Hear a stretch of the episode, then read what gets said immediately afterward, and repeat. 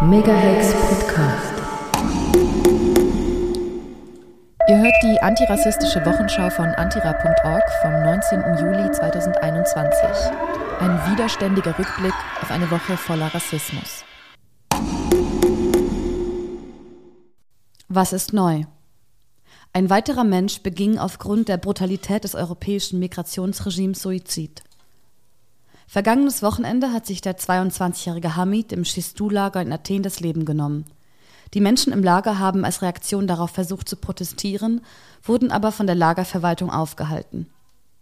Hamid beginnt Suizid aus Angst vor der Abschiebung zurück in die Türkei, nachdem er drei negative Asylentscheide erhalten hatte. Parwana Amiri, eine Aktivistin, die sich derzeit im Lager aufhält, berichtete, dass die Menschen im Lager Schistu anschließend für faire Asylverfahren protestieren wollten, aber nicht durften.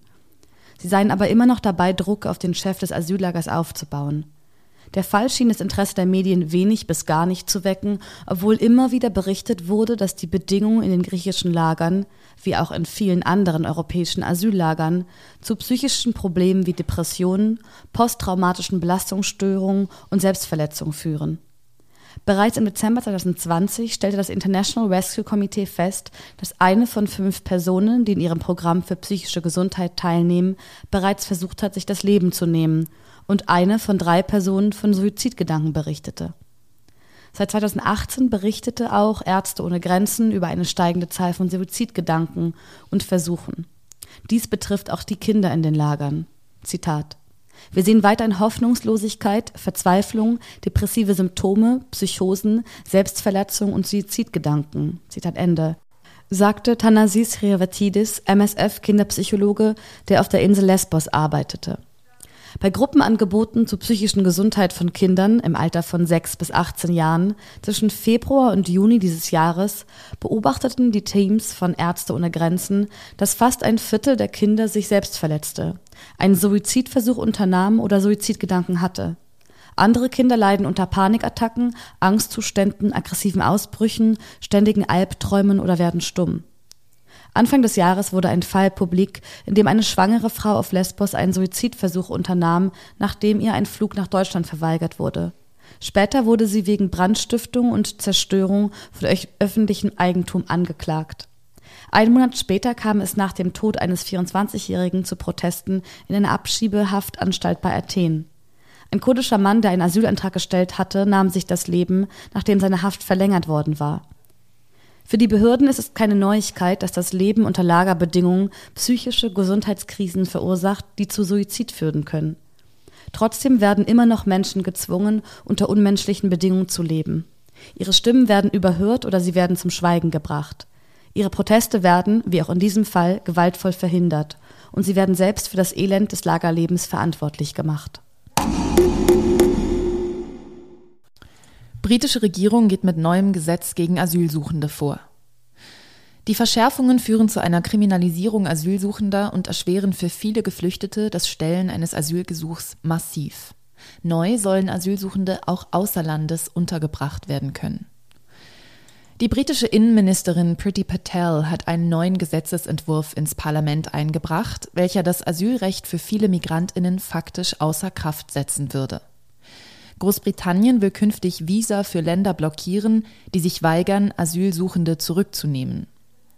Asylanträge von Menschen aus Staaten, welche mit der britischen Regierung nicht kooperieren und keine Rücknahmeabkommen abschließen, sollen nicht mehr behandelt werden. Es ist davon auszugehen, dass Länder wie der Irak, Iran, Eritrea oder der Sudan eine solche Kooperation ablehnen. Durch den Austritt Großbritanniens aus der EU ist auch die Drittstaatenregelung weggebrochen. Sogenannte sichere Herkunftsländer in der EU sind dadurch nicht mehr verpflichtet, geflüchtete Menschen zurückzunehmen, die auf dem Weg zur britischen Insel durch ihr Territorium gereist sind. Es ist eine von zahlreichen Verschärfungen, mit denen die konservative Rechtsregierung gegen Migrantinnen vorgehen möchte. Asylsuchende sollen künftig während des Asylverfahrens abgeschoben und offshore untergebracht werden. The Guardian zitierte aus geleakten Berichten des Innenministeriums. Demnach sollen Pazifikinseln, außer Betrieb stehende Bohrinseln oder nicht mehr aktive Fähren als Lager in Betracht gezogen werden. Damit folgt die britische Regierung dem Beispiel Dänemarks. Die dänische Regierung handelt derzeit mit afrikanischen Staaten Deals zur Einrichtung von Asylcamps für Menschen aus, welche auf dänischem Boden Asylanträge stellen. Des Weiteren sollen das Recht auf Familiennachzug verschärft und der Zugang zu Sozialleistungen eingeschränkt werden. Wer wegen Menschenschmuggels angeklagt wird, soll als Höchststrafe eine lebenslange Haftstrafe erhalten können. Geflüchtete Menschen, welche illegal ins Land gelangen, sollen unabhängig ihres Fluchtgrundes sanktioniert werden und ihr Recht auf Asyl verlieren. Eine Analyse von Daten des Innenministeriums durch den Flüchtlingsrat legt nahe, dass 9000 Menschen, die nach den derzeitigen Regeln als Flüchtlinge akzeptiert würden, aufgrund ihrer Ankunftsart unter der neuen Gesetzeslage nicht mehr in Großbritannien aufgenommen werden würden. Allein im Juni dieses Jahres sind 2000 geflüchtete Menschen an der britischen Küste gelandet. 2021 haben bereits 6000 Menschen die gefährliche Überfahrt von Frankreich nach Großbritannien geschafft. Laut eines Berichts der BBC vom 29. Juni führen die britischen zusammen mit den französischen Sicherheitsbehörden nun zunehmend Pushbacks durch.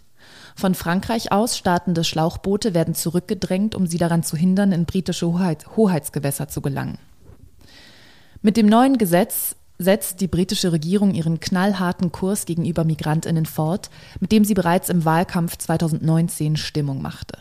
Dabei bedienen sich Premierminister Boris Johnson und Innenministerin Patel dem üblichen Narrativ.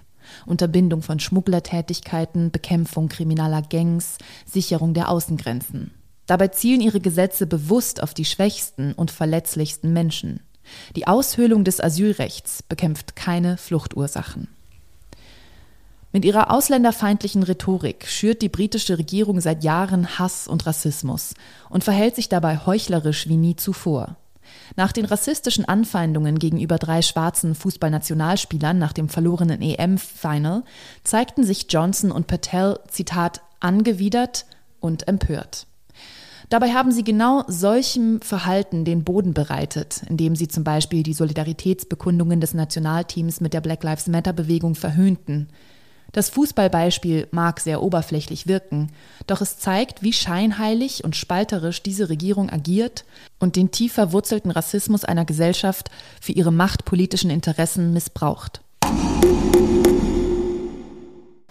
Litauen rüstet Grenze zu Belarus auf und führt Massenverhaftung Geflüchteter ein. Belarus setzt geflüchtete Menschen als Druckmittel gegen die EU ein. Litauen rüstet darum seine Grenze auf und erlässt schärfere Gesetze gegen illegal Eingereiste. Und natürlich ist auch Frontex wieder mit von der Partie. Der belarussische Diktator Viko Lukaschenko folgt dem Beispiel seines türkischen Kollegen Erdogan und setzt geflüchtete Menschen bewusst als Druckmittel gegen die EU ein. Seit mehreren Wochen hat Belarus die Grenzkontrollen zum Nachbarland Litauen teilweise ausgesetzt und lässt geflüchtete Menschen, vor allem aus dem Irak, die Grenze passieren. Litauens Regierung gilt als eine der schärfsten KritikerInnen der autokratischen Regierung in Minsk. Unter anderem floh die belarussische Oppositionspolitikerin Sviatlana Tsikhanouskaya letztes Jahr nach den Wahlen und lebt seitdem in Litauen. Aufgrund neuer EU-Sanktionen gegen Belarus hat sich das Verhältnis in den letzten Monaten weiter angespannt. Lukaschenko versucht dabei gar nicht erst, sein Vorgehen zu vertuschen oder zu verheimlichen. Menschen seien aus ihrem Weg aus Kriegsgebieten in das Zitat, warme und komfortable Europa. Und Deutschland würde Arbeitskräfte brauchen. Darum werde er niemand aufhalten. Seinen eigenen Staat kann Lukaschenko mit diesen Worten auch kaum gemeint haben. Seine rechtskonservative Regierung führt selber einen Krieg gegen Oppositionelle und die freie Presse. Berichte von Folter und Misshandlungen durch belarussische Sicherheitskräfte sind an der Tagesordnung. Die litauische Regierung hat bereits früh die Unterstützung durch die EU-Grenzschutzagentur Frontex angefordert und auch erhalten. Nun hat das Parlament zudem mehrere Gesetzesänderungen beschlossen, um Asylprüfungsverfahren zu beschleunigen und die Freizügigkeit von Migrantinnen einzuschränken. Diese dürfen nach einer illegalen Einreise nun für mehr als sechs Monate in Haft genommen werden. Außerdem will Litauen seine 680 Kilometer lange Grenze zu Belarus mit einer sogenannten physischen Barriere verstärken. Ein solches Vorgehen hatte die Premierministerin Ingrida Simontje vor wenigen Wochen noch als Zeitverschwendung bezeichnet. Ob folgende Aussagen von Frontex-Direktor Fabice Ligeri etwas mit dem schnellen Stimmungswandel zu tun haben könnten, ist nicht ausgeschlossen. Zitat. Wir sind bereit, unsere Unterstützung zu verstärken und mehr Beamte und Ausrüstung des europäischen stehenden Korps einzusetzen. Wir beschleunigen und verstärken, was bereits geplant war. Die litauische Grenze ist unsere gemeinsame Außengrenze und Frontex ist bereit zu helfen, wo es nötig ist. Zitat Ende. Lukaschenkos Grenzpolitik scheint Frontex in ihren Plänen also geradezu in die Hände zu spielen. In den Strom der Heuchlerei reiht sich auch der Präsident des Europaparlaments, David Sassoli, nahtlos ein. Zitat. Schon wieder spielt jemand in inakzeptabler Weise mit Menschenleben, ließ er verlauten. Dabei ist die EU mit ihrer Migrationspolitik hauptverantwortlich für das Sterben im Mittelmeer und die Gewalt an den EU-Außengrenzen. Geflüchtete Menschen als Druckmittel einzusetzen mag verwerflich sein. Und Lukaschenko ist ein skrupelloser Diktator. Die Reaktion der litauischen Regierung, der EU und Frontex zeigen aber vor allem, dass es in Europa beim Thema Migration aktuell nur eine Stoßrichtung zu geben scheint. Grenzen dicht, aufrüsten, abschieben. Die Antira-Wochenschau verfolgt eine intersektionale Kritik von Unterdrückungsverhältnissen. Rassismus sollte nie als ein isoliertes Phänomen betrachtet werden. Und wenn geflüchtete Menschen zum Spielball von Machtinteressen werden, gibt es nie eine gute Seite. Zahl der Toten auf dem Mittelmeer hat sich verdoppelt. Immer mehr Menschen begeben sich auf die Flucht nach Europa. Sie erfahren dabei Gewalt durch das europäische Grenzregime, werden zurückgeschleppt oder verlieren ihr Leben. Die Reaktionen? Italien verstärkt die Zusammenarbeit mit der sogenannten libyschen Küstenwache, die Schweiz sieht keinen Handlungsbedarf. Die Zahl der Toten auf den Meeresrouten nach Europa hat sich im ersten Halbjahr 2021 auf 1146 gegenüber dem Vorjahr verdoppelt. Die meisten starben auf dem zentralen Mittelmeer, aber auch die Route zu den Kanarischen Inseln hat hunderte Todesopfer gefordert. Die Dunkelziffer dürfte deutlich höher sein. Allein im Juni blieb das Schicksal von über 600 Menschen, die sich auf das Mittelmeer begaben, ungewiss. Zitat, sie könnten angekommen, aber auch ertrunken sein, schreibt Borderline Europe. Einige Meldungen der letzten zwei Wochen. Vor Tunesien sind 49 Leichen geborgen worden, nachdem zwischen Mittwoch und Sonntag insgesamt vier Boote mit Migrantinnen aus Ländern südlich der Sahara in der Nähe der Küstenstadt Sfax gesunken waren. Tunesische Fischer haben die meisten der Leichen entdeckt und an Land gebracht, viele werden noch vermisst. 84 Menschen überlebten und wurden nach Tunesien gebracht. Libysche Sicherheitsquellen berichteten, dass mindestens ein Dutzend Menschen am Sonntag auf See ums Leben kamen, als ein Schlauchboot vor der Stadt Melita, 100 Kilometer westlich von Tripolis, sank. Die maltesischen Streitkräfte haben 81 Migrantinnen gerettet, die in einem Boot im maltesischen Such- und Rettungsgebiet gestrandet waren, darunter drei, die tot aufgefunden wurden. Sea-Watch und Alarmphone werfen den maltesischen Behörden vor, mindestens ein Schiff in der Nähe angewiesen zu haben, nicht einzugreifen und selbst erst nach stundenlanger Verzögerung gehandelt zu haben. Die 572 Flüchtlinge an Bord des Rettungsschiffs Ocean Viking können nach drei Tagen Unsicherheit in Italien an Land gehen. Die Crew hatte in etwas mehr als 72 Stunden ohne jegliche Unterstützung der zuständigen Behörden 572 Menschen von sechs in Seenot geratenen Booten im zentralen Mittelmeer gerettet. Zitat es ist leicht, sich in den einzelnen Geschichten zu verlieren, aber jede Ankunft und jeder Schiffbruch ist Teil einer größeren Geschichte, der Geschichte einer europäischen Grenzpolitik, die es Menschen erlaubt, an ihren Mauern Schiffbruch zu erleiden, fasst AYS die Meldungen zusammen. Die europäischen Staaten sind für das Sterben auf dem Mittelmeer mitverantwortlich. Sie haben ihre Rettungsmissionen eingestellt und investieren weiter in Abschottung und die Auslagerung der Grenzen. Derweil werden zivile Organisationen daran gehindert, Menschen zu retten. Die meisten Rettungsschiffe werden mit bürokratischen Argumenten von den italienischen Behörden festgehalten, darunter seit Juni auch die CI4 von United for Rescue und die Geobaron von Ärzte ohne Grenzen. Rückführungen und Gewalt durch die sogenannte libysche Küstenwache. Laut Zahlen des IOM haben sich im ersten Halbjahr 2020 fast 76.000 Menschen auf die Flucht über das Mittelmeer begeben. Die Hälfte von ihnen wurde von nordafrikanischen Küstenwachen direkt wieder abgefangen. Allein im Juni wurden beispielsweise 5.071 Menschen nach Libyen zurückgebracht. Im gesamten Jahr waren es bereits mehr als 15.700. Ende Juni hatte die Seabird dokumentiert, wie die sogenannte libysche Küstenwache Schüsse auf ein Boot mit Migrantinnen abgab und mehrfach versuchte es zu rammen. Besonders heikel für die EU, das geschah in der maltesischen Seenotrettungszone, in der die sogenannte libysche Küstenwache gar nicht hätte agieren dürfen. Laut Sea-Watch ist das kein Einzelfall, sondern es komme zu systematischen Angriffen auf Boote. Zitat die sogenannte libysche Küstenwache schießt auf Boote und verhindert, dass Menschen gerettet werden. Leute stürzen ins Meer, weil die Küstenwache die Boote zu Manövern zwingt, bei denen dann Menschen über Bord gehen. Zitat Ende. Italien weitet Finanzierung aus. Während die sizilianische Staatsanwaltschaft nun nicht mehr darum herumkommt, im gut dokumentierten Fall in der maltesischen Seenotrettungszone Ermittlungen gegen die libyschen Beamtinnen einzuleiten, wird die libysche Küstenwache fleißig weiter in ihrer Arbeit unterstützt. Im Rahmen eines Abkommens mit Libyen erklärte sich Italien bereit, die libysche Küstenwache auszubilden, auszurüsten und zu finanzieren. Dabei stellte es auch das Patrouillenboot Ras Jadir zur Verfügung, von dem aus nun die Schüsse abgegeben wurden. Gerade hat das italienische Parlament das fünfte Jahr in Folge die Zusammenarbeit mit der sogenannten libyschen Küstenwache bestätigt und weitere Schulungen und finanzielle Leistungen zugesagt. Das Gesamtbudget seit 2017 beträgt 32,6 Millionen Euro.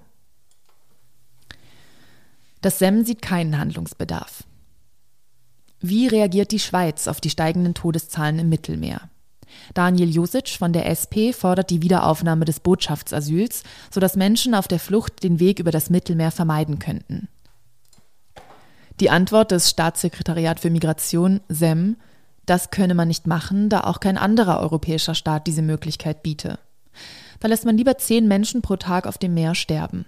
Der Gegenvorschlag der SVP gleicht dem der anderen rechten Parteien in Europa und ist rechtlich höchst fragwürdig. Sie schlägt die Auslagerung der Asylverfahren in Drittstaaten vor. Allerdings gibt es bisher kein Land, das diese Aufgabe freiwillig übernehmen will. Nur eine Frage des Geldes meint dazu die SVP. Dabei ist die Zahl der Asylgesuche in der Schweiz weiterhin auf einem historischen Tief. Im Jahr 2020 stellten lediglich 11.000 Menschen ein Asylgesuch, 3.000 weniger als im Vorjahr. Was geht ab beim Staat? Postulat fordert Untersuchung der Zustände im Bundesasylzentrum Zürich. Das Bundesasylzentrum Zürich steht schon lange in der Kritik. AL und Grüne fordern nun eine Neuverhandlung der Verträge. Auch in der parlamentarischen Politik wird endlich Kritik an den Zuständen in den Bundesasylzentren BATS geäußert. Die Fraktionen der AL und der Grünen haben am 7. Juli ein entsprechendes Postulat im Zürcher Gemeinderat eingereicht. Darin kritisieren sie die Unterbringung der Menschen im Batz auf dem Duttweiler Areal. Die Lebensbedingungen seien restriktiv und nicht menschenwürdig. Immer wieder kam es deshalb zu Selbstverletzungen und Schlägereien. Die Vertragsverhältnisse zwischen dem Bund und der Stadt Zürich einerseits sowie der gewinnorientierte Asylorganisation Zürich AOZ andererseits sollen aufgekündigt und neu verhandelt werden. Sollte nach der Neuverhandlung keine menschenwürdige Unterbringung gewährleistet sein, müsse das BATS geschlossen werden. Schließlich sei während der Stadt-Zürcher Abstimmung im Jahr 2017 das Versprechen gegeben worden, asylsuchende Menschen sollten unter humanen und guten sozialen Bedingungen untergebracht werden. Doch dieses Versprechen wurde nicht eingelöst. Das liegt unter anderem an der Verteilung von Verantwortung und der Intransparenz, die damit einhergeht. Die verschiedenen AkteurInnen schieben sich gegenseitig die Verantwortung zu. Zitat. Auf Kritik und Verbesserungsvorschläge reagiere der Stadtrat immer mit dem Hinweis, dass der Bund die Regeln definiere, sagt AL-Gemeinderat Willi Wottreng. Und es sei hierbei egal, wer formell welche Aufgaben und Kompetenzen habe. Die Stadt Zürich mietet das Areal vom Bund. Die AOZ ist für die sogenannte Betreuung zuständig. Mit ihrer mangelhaften Betreuung und auf dem Rücken von asylsuchenden Menschen verdient die AOZ jährlich 300 Millionen Franken. Zusätzlich lagert der Bund die Verantwortung an sogenannte Sicherheitsfirmen aus, in diesem Fall die Protectors. Und dass es immer wieder und systematisch zu gewaltvollen Übergriffen durch solche Sicherheitsbeamtinnen in Asyllagern kommt, ist mittlerweile gut dokumentiert. Siehe dort die Seite www.3rgg.ch. Drei Rosen gegen Grenzen. Es bleibt abzuwarten, wie der Gemeinderat auf die Forderung reagiert. Bis dahin heißt es weiterhin Get Organized auf den Straßen, in den Quartieren, in den Asyllagern. Was ist aufgefallen? Deutschland wird Istanbul-Konvention gegenüber Migrantinnen nicht gerecht. Vor zwei Jahren hat sich Deutschland mit der Unterzeichnung der Istanbul-Konvention dazu verpflichtet, Frauen und Mädchen vor allen Formen der Gewalt zu schützen. Dies gilt auch für Migrantinnen.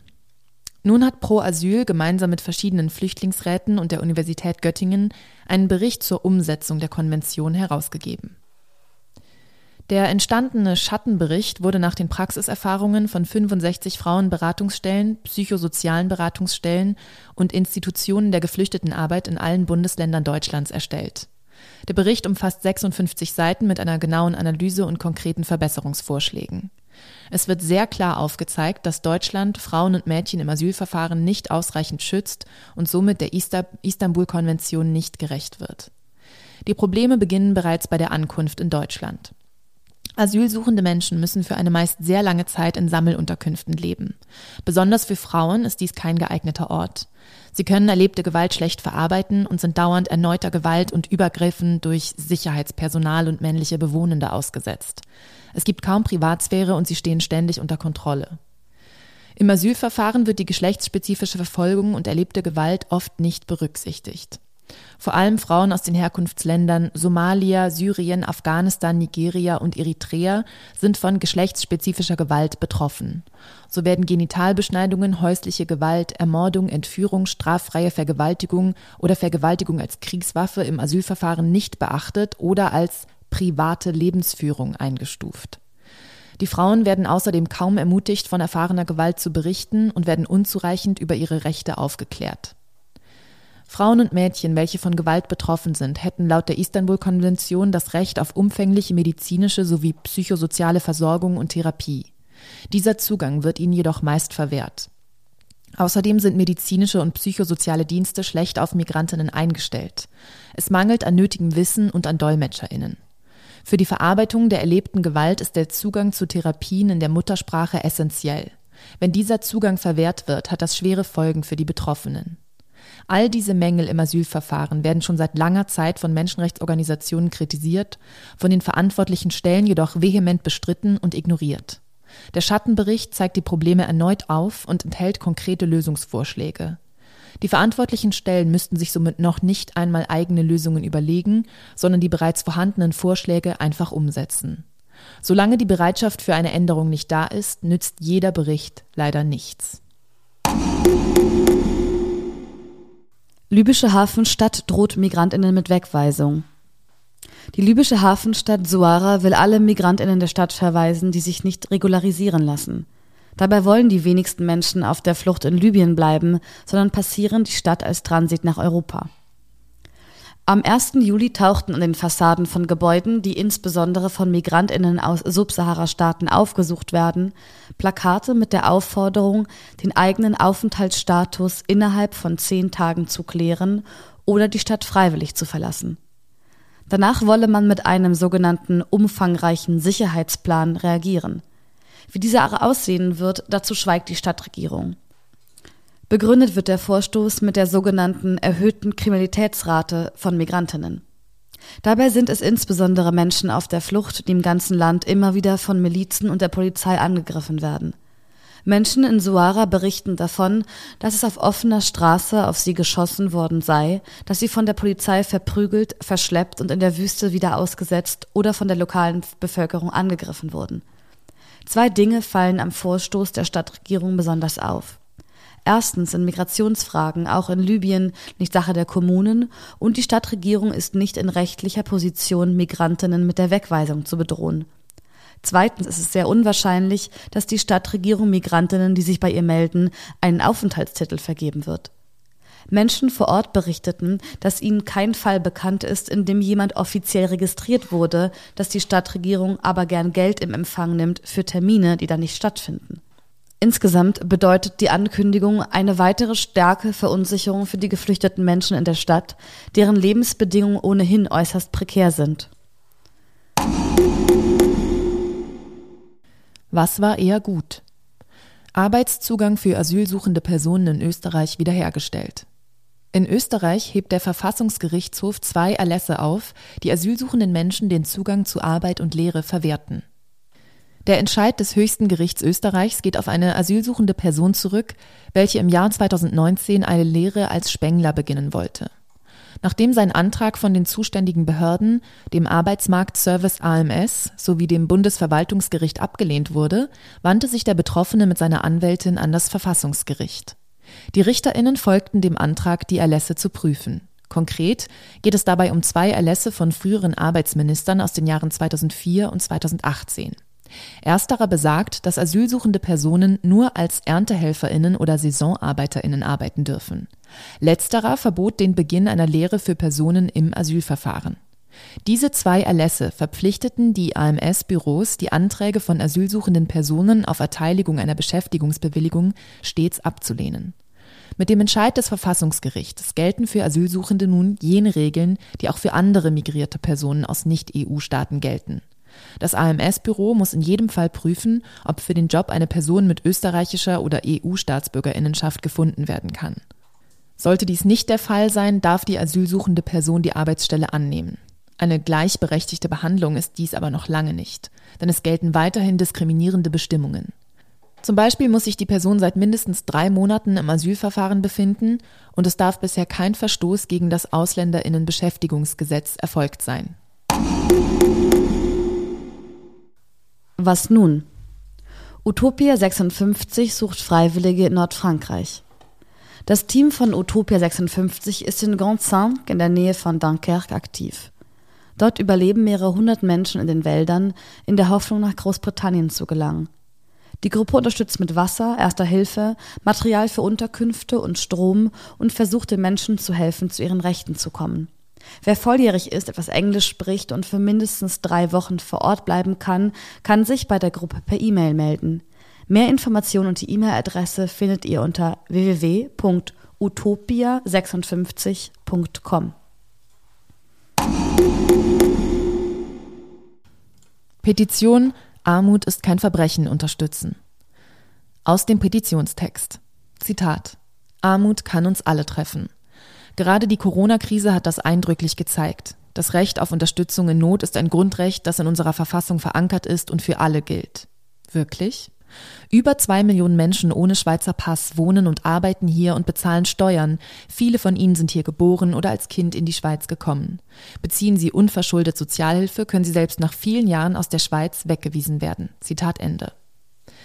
Mit dem Inkrafttreten des neuen Ausländer- und Integrationsgesetz AIG im Januar 2019 gilt dies sogar für Menschen, die seit mehr als 15 Jahren in der Schweiz leben. Zwar hat das Staatssekretariat für Migration SEM eine Weisung herausgegeben, dass Sozialhilfebezug wegen der Corona-Situation nicht gemäß AIG bestraft werden soll, doch die Auslegung der Weisung liegt bei den Kantonen. Und einige haben diese Weisung bereits missachtet. Dieser Umstand führt auch dazu, dass viele Menschen aus Angst vor einer Abschiebung sich trotz einer unverschuldeten Notsituation nicht bei den Behörden melden, was wiederum schwerwiegende Folgen für die physische und psychische Gesundheit der Betroffenen und deren Familien haben kann. Unterstützt die Petition und macht euer Umfeld auf die Lage aufmerksam. Die Petition findet ihr auf povertyisnotacrime.ch oder auf kaffeerevolution.ch. Wo gab's Widerstand? No-Lager-Aktionswoche in Deutschland. Vom 19. bis 27. Juni haben im Rahmen der No-Lager-Aktionswoche verschiedenste Aktionen in Aachen, Wuppertal, Essen, Münster, Siegen, Düsseldorf und Köln stattgefunden. Von Kundgebungen und Mahnwachen über eine Ausstellung und ein Webinar bis hin zu Demos und einem Informationsrundgang gab es verschiedenste Möglichkeiten, aktiv und laut zu werden und sich über die Situation in Lagern zu informieren. Ziel der Aktionswoche war es, zu einer gesellschaftlichen Auseinandersetzung um Aufnahme und menschenwürdige Unterbringung beizutragen, Solidarität mit Menschen in Lagern zu zeigen und antirassistische AkteurInnen zu vernetzen. Lager an Außengrenzen und innerhalb der EU haben alle die gleiche Funktion. Sie sind ein Mittel dafür, Menschen die Flucht nach Europa zu erschweren. Sie sollen Migration steuerbar und verwaltbar machen, weiter zur Abschottung beitragen, die Bewohnerinnen isolieren und durch unmenschliche Zustände abschrecken. Diese Funktion erfüllen Lager in Deutschland und der Schweiz, an den EU-Außengrenzen, in Griechenland, auf der Balkanroute und in Libyen. Klar ist, dass die unmenschliche Situation in den Lagern politisch gewollt ist. Daher braucht es politischen Druck dagegen. Die Entrechtung und den tagtäglichen unmenschlichen Situationen sind keine Summe von Einzelschicksalen, sondern es sind strukturelle Ursachen, die zu dieser inhumanen Situation führen. Protest gegen miese Arbeitsbedingungen in der Reinigungsbranche. In Solothurn sind am 10. Juli rund 80 Demonstrantinnen gegen die Arbeitsbedingungen der Enzler Reinigungen AG auf die Straße gegangen. Auch rassistische Strukturen manifestieren sich in der Reinigungsbranche. Das multinationale Unternehmen Biogen Inc. unterhält an ihrem Standort in Lutherbach-Solothurn eine Zweiklassengesellschaft. Das wird anhand der Forderungen deutlich, welche die unter der Enzler Reinigungen AG angestellten ReinigerInnen in einer Resolution gemeinsam mit den Gewerkschaften FAU und IWW veröffentlichten. In dieser fordern sie unter anderem den Zugang zu den gleichen Toiletten, Wasserstellen und zur gleichen Cafeteria wie die übrigen Angestellten von Biogen. Zudem verlangen sie einen höheren Monatslohn und Zuschläge für Sonntagsarbeit.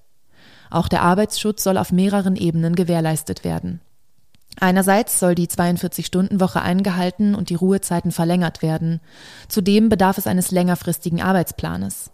Zurzeit müssen die ReinigerInnen auf Abruf bereitstehen. Die Ruhezeiten zwischen den Schichten belaufen sich häufig auf nicht mehr als acht Stunden. Andererseits müssen die ReinigerInnen vor den Chemikalien geschützt werden, mit welchen sie aufgrund des Bedarfs nach Spezialreinigungen in der Biotechnologiebranche in Kontakt kommen.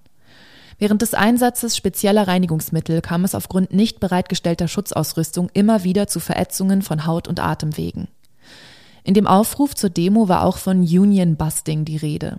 Nachdem sich ein Gewerkschaftsvertreter wegen eines homophoben Angriffs gegen einen Enzler-Arbeiter Ende Juni an die Medien gewandt hatte, wurde er unterdessen suspendiert. Die Enzler AG behauptet, sie setze sich, Zitat, stets bedingungslos für die Einhaltung von Grundarbeitsvertrag GAV, Arbeitsgesetz und Arbeitssicherheit ein, Zitat Ende. Der mit der UNIA-Gewerkschaft abgeschlossene Grundarbeitsvertrag ist jedoch mangelhaft. Und die ersten ArbeiterInnen der Enzler AG wurden bereits vorgeladen und schriftlich verwarnt. Das steht in krassem Widerspruch zu den Behauptungen, welche die Enzler AG aufstellt. Also solidarisieren wir uns mit den ArbeiterInnen der Enzler AG und allen prekarisierten ArbeiterInnen in der Reinigungsbranche. Kommuniqués zu weiteren widerständigen Aktionen der letzten Woche findet ihr unter anderem auf barrikade.info. Ihr hörtet die antirassistische Wochenschau vom 19. Juli 2021 von antira.org. Ein widerständiger Rückblick auf eine Woche voller Rassismus. Links zu den kommentierten Artikeln und Hintergründe zum Projekt findet ihr auf antira.org. Um die Wochenschau per Mail oder Post zu abonnieren und bei Fragen, Anmerkungen oder Kritik schreibt eine Mail an antira.immada.ch.